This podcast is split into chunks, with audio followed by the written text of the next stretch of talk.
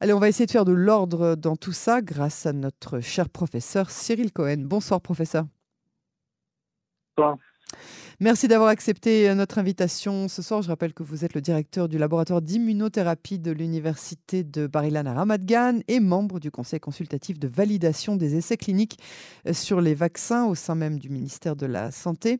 Alors, professeur Cohen, l'EMA affirme aujourd'hui euh, que de trop nombreuses vaccinations peuvent non seulement ne pas aider notre système immunitaire, mais même lui causer du tort. Qu'est-ce qu'on doit penser de cette déclaration en gardant en tête que l'OMS, par exemple, s'est mhm. systématiquement prononcé en défaveur des décisions euh, israéliennes depuis le début de la pandémie et que quelques semaines plus tard, ces experts ont adopté exactement la même politique oui, donc on va faire la part des choses entre l'OMS et l'OMA. L'OMS c'est un, c'est un, je dirais, une, organisation qui est responsable de la santé entre guillemets mondiale, donc il y a d'autres priorités. Euh, une des priorités, c'est évidemment une distribution beaucoup plus égale des vaccins. Donc c'est pour ça évidemment que c'est logique.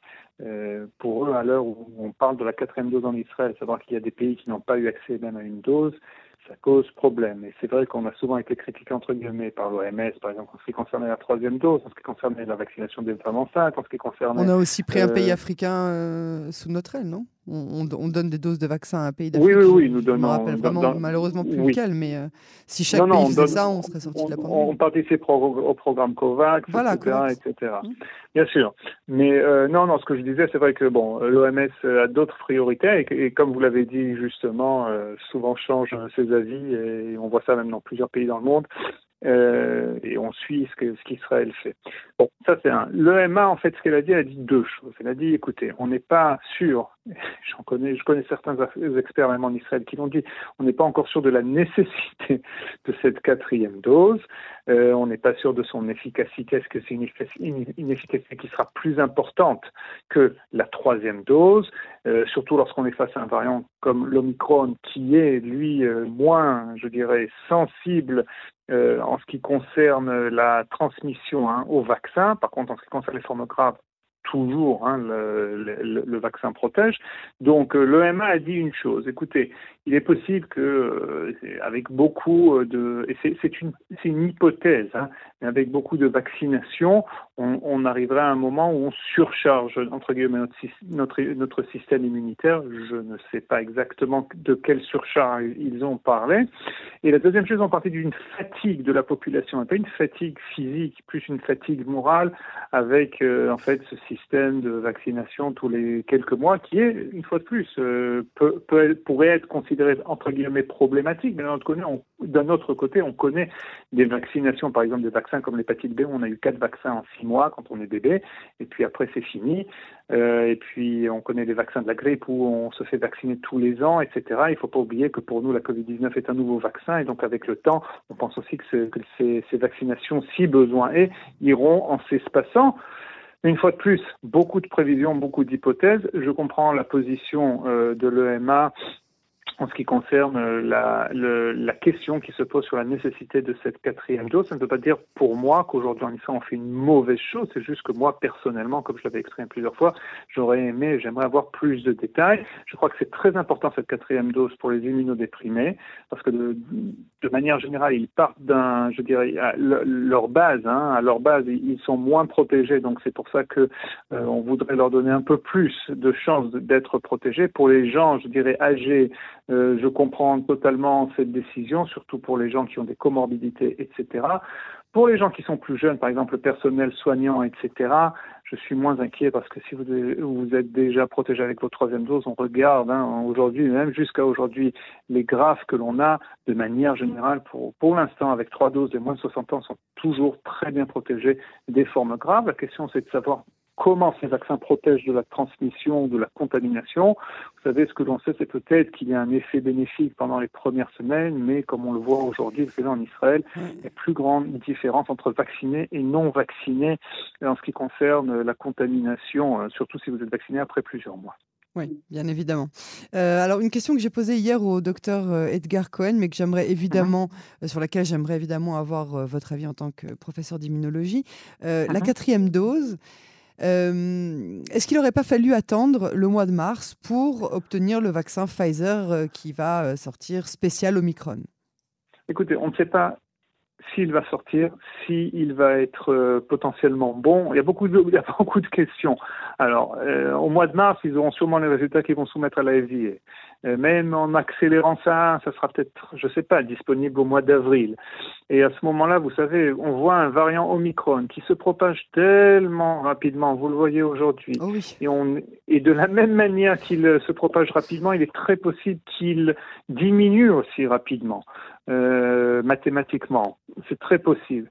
Donc, euh, je vous dis sincèrement, une fois de plus, je n'aime pas les prédictions, mais il est très possible que d'ici le mois de février, dans un mois, un mois et demi, on va dire, d'ici euh, fin février, l'Omicron pour nous sera ce que, ce que l'alpha est pour nous aujourd'hui, ou même, je ne veux pas dire le delta, parce que le delta se balade encore en Israël, malheureusement.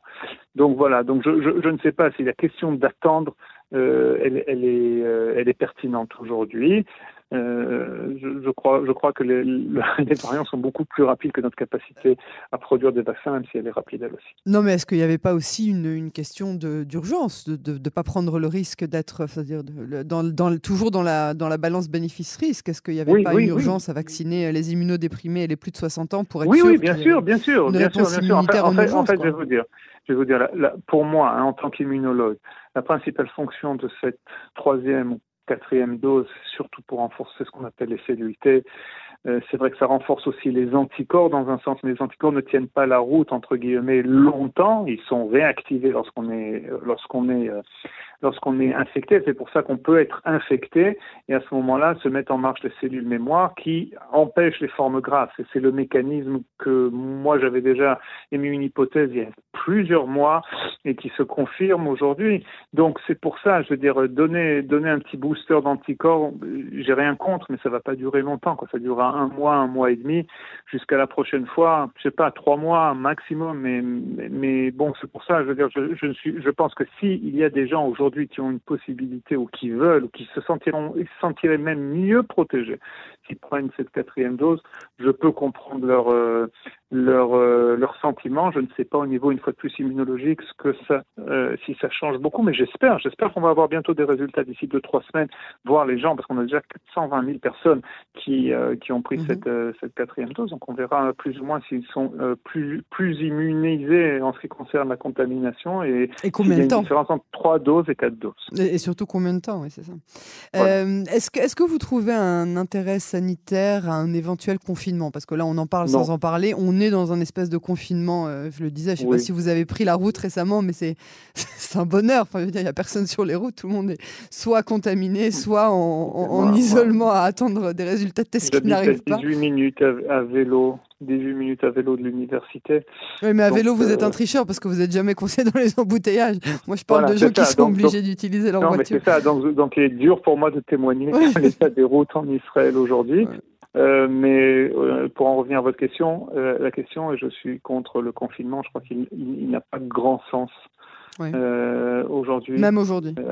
Oui, mais on regarde d'autres pays comme la Hollande, par exemple, qui ont fait un confinement et d'un coup c'est reparti. Euh, Bien sûr. Même lorsqu'ils sont confinés, un confinement a des dégâts terribles, cause des dégâts terribles que ce soit euh, au niveau de la société, au niveau de nos enfants, au niveau de l'économie.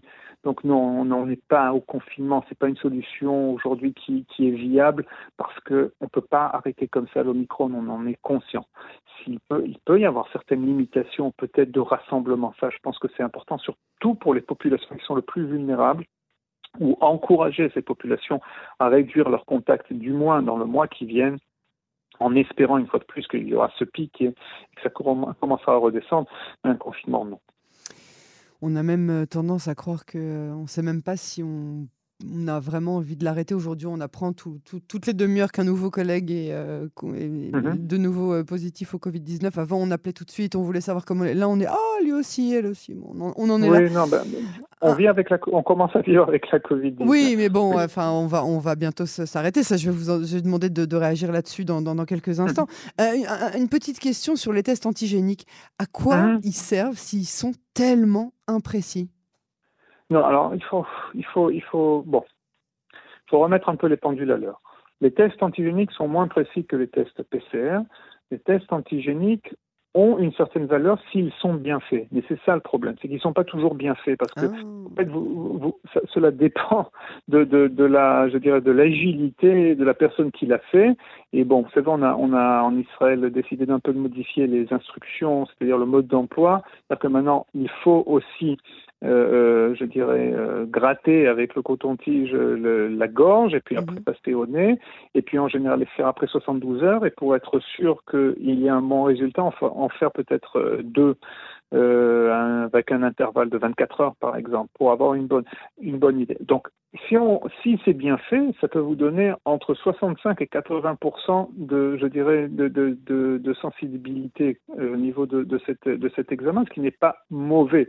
Ça veut toujours dire quand même que 1, sur 3 ou 1 sur 4, vous les manquez.